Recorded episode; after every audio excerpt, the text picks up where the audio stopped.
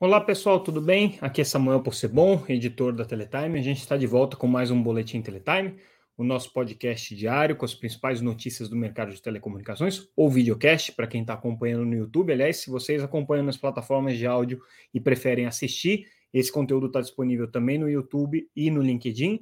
E se vocês estão assistindo no YouTube ou no LinkedIn e preferem acompanhar esse boletim nas plataformas de áudio, a gente está disponível lá também nas principais agregadoras de podcast.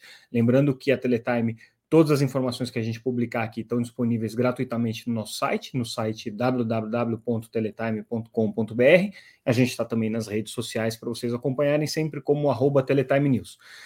Vamos lá, tema é, mais importante do dia, o tema mais importante do final de semana, o tema é, sobre o que só se fala nesse momento, que é o projeto de lei das fake news, ou PL 2630. Então, primeiro, um, uma, um esclarecimento, tá? Algumas pessoas me perguntam por que, que a Teletime está acompanhando tão de perto esse projeto, uma vez que ele não afeta diretamente as empresas de telecomunicações, elas não são responsabilizadas, elas praticamente não têm nenhum tipo de é, obrigação em relação às questões que estão sendo colocadas no PL 2630. Porque esse daqui é o primeiro debate relevante que a gente tem sobre a regulação de plataformas no Brasil. A gente vai ter outros, é, inclusive hoje a gente vai mencionar sobre a questão das plataformas de streaming, um projeto de lei que está é, começando a tramitar agora no Senado, trazendo é, novidades com relação a isso. Mas, de qualquer maneira, a gente há muito tempo, a Teletime há muito tempo acompanha a dinâmica e os debates relacionados ao setor de internet e de que maneira que isso pode afetar toda a regulação do setor de comunicações, inclusive o setor de telecom. E esse aqui é o primeiro ponto em que existe uma perspectiva real de você ter uma lei, uma legislação que afeta diretamente é, a, a, o trabalho e a forma de funcionar das plataformas de internet, pode ter consequências econômicas relevantes para o mercado de comunicação como um todo, inclusive para o mercado de na relação com o mercado de radiodifusão e que, com o mercado de produtores de conteúdo, e eventualmente pode ser é, um caminho para que você comece a ter uma convergência do ponto de vista regulatório ou é, uma divergência do ponto de vista é, de obrigações entre o setor de internet e o setor de telecomunicações. Como esse é um tema que certamente vai influenciar os debates do futuro, a gente tem que estar atento ao que está acontecendo, fora o fato de que é, esse é um projeto muito relevante para o governo, que já se manifestou é, propenso a fazer uma regulação do setor de internet, e se conseguir vencer essa primeira batalha, certamente vai querer avançar para outras. Mas aí a gente já começa a entrar no noticiário do dia propriamente dito. Será que o governo vai vencer essa batalha? E a minha primeira resposta para vocês é: no primeiro round já teve dificuldades. Então, o projeto que estava para ser votado nessa terça-feira, é, dia 2 de maio de 2023, aliás, eu não tinha dado a data, então é, esse é o nosso boletim do dia 2 de maio de 2023. É, o primeiro round que estava marcado para hoje, é, o governo teve que pedir para ele ser adiado. Na verdade, é, não dá para a gente falar que foi o governo que pediu, porque quem pediu formalmente foi o relator Orlando Silva, que já está na relatoria desse projeto antes do governo Lula ser governo Lula, né, enquanto ainda era oposição. É, então é um projeto que tem origem no legislativo e a gente deve é, acreditar o legislativo por, pela autoria do projeto. Mas assim, a gente sabe, como a gente está acompanhando por aqui, que o governo vinha apoiando muito né, a tramitação, principalmente depois que conseguiu emplacar um substitutivo é, na, na, no texto final do relator. É, o que aconteceu? O projeto tinha perspectiva de ser votado agora, não foi votado porque o governo não conseguiu é, segurança na margem de votação. O presidente da Câmara, o deputado Arthur Lira, é, pautou o projeto, mas não sentiu confiança de que ele teria aprovação. E por que não? Porque durante o feriado e o final de semana, a Frente Parlamentar Evangélica se manifestou contrário ao projeto, depois outras lideranças é, religiosas do Congresso também se manifestaram contrárias, algumas isoladamente é, manifestaram é, apoio ao projeto, mas com a oposição sistemática da frente religiosa e mais é, as perspectivas de é, perdas de votos, inclusive nos partidos que são da base aliada, como você tem PMDB, que já tinha votado contra no pedido de urgência, pelo menos uma parte do partido contrariamente no, no pedido de urgência, o PSD, que também é, tinha manifestado é, alguns votos contrários, é, o deputado Orlando Silva não teve segurança. Isso não quer dizer que não foi um dia muito movimentado. Ele começou com uma batalha entre o executivo e o Google. Essa batalha começou por uma razão que já vinha se desenhando ao longo do final de semana, que é o fato do Google ter começado a fazer campanha contra o projeto de fake news. Então, nas pesquisas e na, nas páginas do Google havia um aviso né, com relação ao projeto, fazendo alertas e colocando os riscos que o Google entendia. É, nas pesquisas, você normalmente era reapontado para matérias é, negativas ao projeto, né? E aí, nessa, nessa terça-feira, o nível chegou, é, o problema chegou num, num, num, nível tão crítico que o Ministério da, da, da Justiça é, é, autuou o Google por uma, por uma infração ao direito do consumidor, supostamente uma infração ao direito do consumidor, e exigiu que ele retirasse esses avisos que estavam sendo colocados ali nas suas plataformas contra o projeto é, da, da, da, da homepage dos seus principais serviços. O CAD também entrou na história, é, abrindo uma, uma investigação por abuso de poder econômico por parte do Google e das plataformas. É, você teve reportagens na imprensa nesse sentido. O Google, obviamente, se defendeu, alegando que ele está né, é, dando informações relevantes sobre essa discussão do projeto, né, mas o, o, o problema chegou num nível é, bastante crítico de, de embate, principalmente entre o governo e as plataformas durante o final de semana. E aí, nessa terça-feira, é, véspera da votação, a coisa já estava num, num, ponto extremamente é, acalorado, e aí, com essa circunstância de o governo não ter segurança na base que ia votar a favor, é, o deputado Orlando Silva pediu para ele sair de pauta e deve voltar aí, a perspectiva é que volte eventualmente nos próximos 15 dias, pelo menos essa é a perspectiva, mas o deputado Arthur Lira, que é quem comanda a pauta do Congresso, do, do Senado, da Câmara, perdão, é, já deixou claro que não vai é, pautar tão cedo. É. Aí vamos fazer uma análise sobre o que, que pode ter dado errado, onde é que a coisa desandou aqui com relação a esse projeto. Né? A oposição da frente parlamentar é, é, evangélica foi uma, uma variável importante nesse processo. É, também houve, durante o período é, de negociação, uma, um certo veto de partes do governo à ideia de uma agência reguladora é, sendo responsável por regular o PL das fake news. Lembra que semana passada a gente mencionou que ele pede regulação em pelo menos 26 pontos. Né? Então, é, houve é, uma, uma resistência de uma parte do governo a, pelo menos, sinalizar. Ele poderia não, não colocar no projeto que ia ser a agência A ou a agência B, mas ele poderia ter dito publicamente, em algum momento, que a ideia do governo era é, escalar é, determinada agência para ser a reguladora. O, a Frente Parlamentar Evangélica manifestou é, preocupação principalmente com relação ao papel do Comitê Gestor da Internet, que ele entende que é um órgão, a Frente entende que é um órgão ligado ao governo, porque tem maioria governista ali, é, e não é uma, uma autoridade, uma agência independente.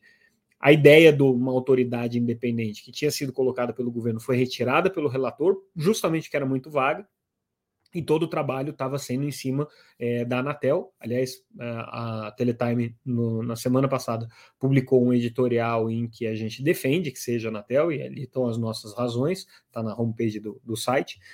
É, mas, de qualquer maneira, o, uma parte do governo foi contra, apesar de ter uma articulação que envolvia SRI, a Secretaria de Relações Institucionais, Casa Civil, Ministério das Comunicações, é, Ministério da Justiça, no sentido de que a Anatel pudesse assumir essa função, mas não passou, e aí, com isso, né, o, o projeto que estava sendo negociado com partidos que já não estavam muito propensos a votar a favor dele, desandou de vez e não foi votado.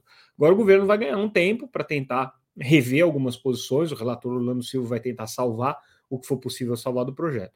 O problema não está também aí apenas, né? Existe uma outra questão que está colocada e que é muito crítica, que é a questão da relação, relação econômica entre as empresas de internet, as empresas de radiodifusão e as empresas produtoras de conteúdo, porque a gente tem que lembrar que o PL das fake news prevê remuneração por conteúdo jornalístico, então as empresas de internet vão ter que pagar as empresas de mídia é, pelos conteúdos jornalísticos que forem utilizados nas redes sociais e nas plataformas de busca. É, e você também teve a inclusão por parte do governo é, da obrigação de pagamento pelos direitos autorais e direitos conexos. Então, no fundo, no fundo, o que o Google, Facebook, Twitter e outras plataformas de, de, redes sociais é, têm ponderado e, e, colocado é que o projeto cria um ônus é, econômico muito grande, justamente por conta da previsão dessas regulamentações. Enfim, é briga de cachorro grande. É, mas é, é, uma discussão importante, né? A questão do, do, da desinformação, a questão das, fake news, ela é muito relevante hoje no, no, no cenário do, dos debates que a gente tem relacionados ao, ao ambiente, ao ecossistema da internet, é, mas ele está realmente hoje bastante é, é, complicado, né? De ter um desfecho favorável ao governo justamente porque o governo não está conseguindo construir essas pontes com alguns elementos da oposição que seriam necessários, ou ter um apoio é, é, mais seguro da sua própria base ao projeto. Ele teria base para aprovar, né? mas a sua base hoje é muito fluida, principalmente em questões como essas, que dizem respeito à liberdade de expressão, dizem respeito a questões, podem né, dizer respeito a questões religiosas, aí, que é o que o, o, os parlamentares da frente evangélica estão ponderando, então tá feia a coisa, tá? Vamos seguir adiante com outras duas notícias importantes do final de semana, dois lançamentos realizados pela é, SpaceX, empresa de satélites de lançamentos é, da, da do, do, grupo é, Elon Musk, do grupo Tesla. Os dois com sucesso. Então, o Viasat 3, que a gente já tinha mencionado, um satélite super importante que vai cobrir é, o Brasil, inclusive. A Viasat é parceira da Telebrás, conseguiu botar esse satélite que para ela era vital na sua estratégia no ar. Claro que ainda tem todo o processo de colocar o satélite na órbita correta, abrir né, todo, todos os, é, as partes dobráveis do satélite, que não são poucas, esse satélite ele é super complexo. É, então, ainda tem muita coisa para acontecer até que o satélite possa entrar em operação e que você possa dizer que foi tudo certo, tudo foi um sucesso. Mas a primeira parte, que foi o lançamento, deu certo, funcionou. É, e, mesma coisa, o lançamento da, de mais uma leva de satélites da constelação O3BM Power, da SES. Essa vai funcionar em órbita, é, órbita média e aí esses outros satélites que subiram, mais três satélites, complementam os três que já tinham subido. A gente fez a cobertura, inclusive, no final do ano passado, e aí agora com seis satélites ela já começa a é, ter condições de operar a constelação, que vai chegar até 11 satélites. É, então, dois passos importantes aí na banda larga via satélite. Lembrando que o Viasat 3 é um satélite que vai ficar em posição geoestacionária, é, a cobertura dele, portanto, é uma cobertura fixa, ela está é, é, é, restrita à região das Américas, mas ele tem muita potência, é um satélite mais poderoso que já foi construído até hoje.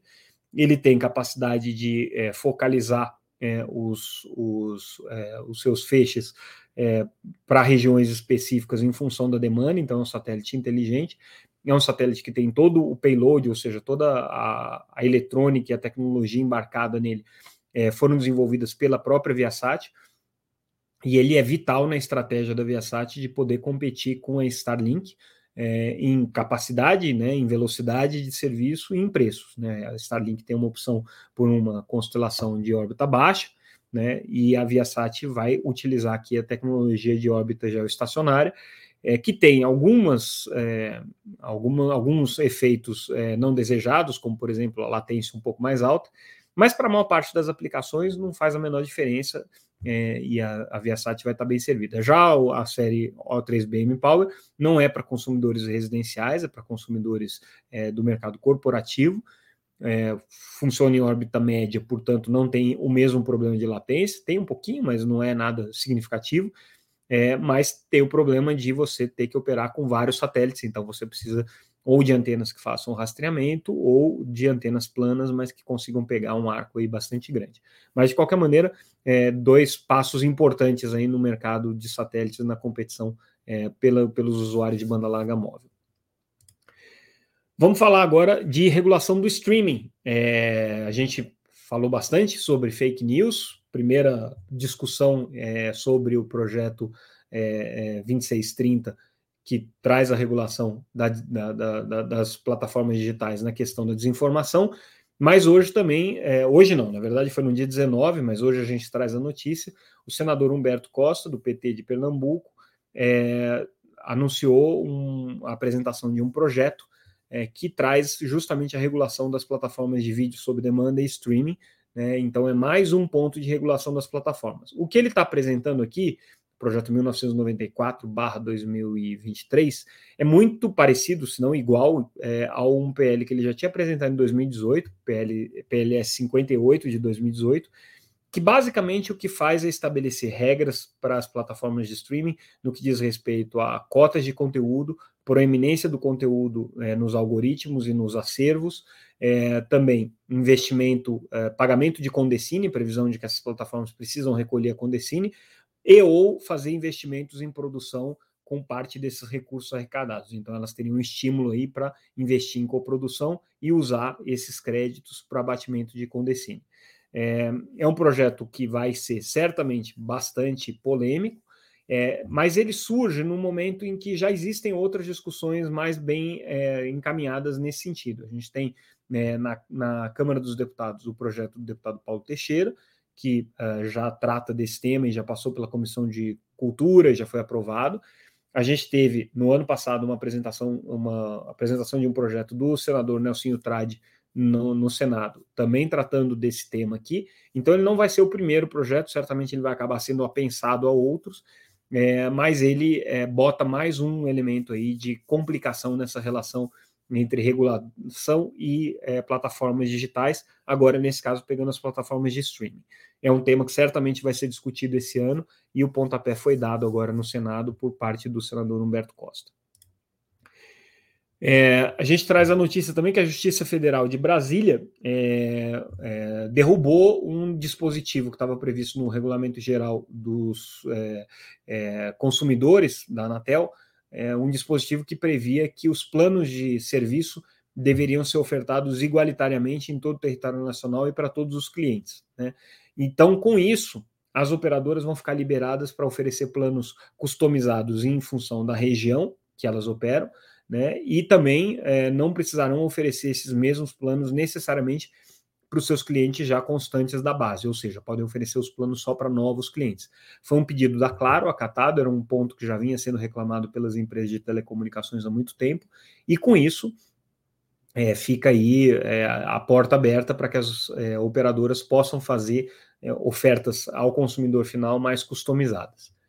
E aí a gente finaliza com a notícia sobre a renovação de espectro por, parte das operadoras móveis. A Anatel aprovou na semana passada é, algumas renovações em faixas médias, o que significa a faixa de 1.8, a faixa de 2.1 e a faixa de 1.9 GHz, né?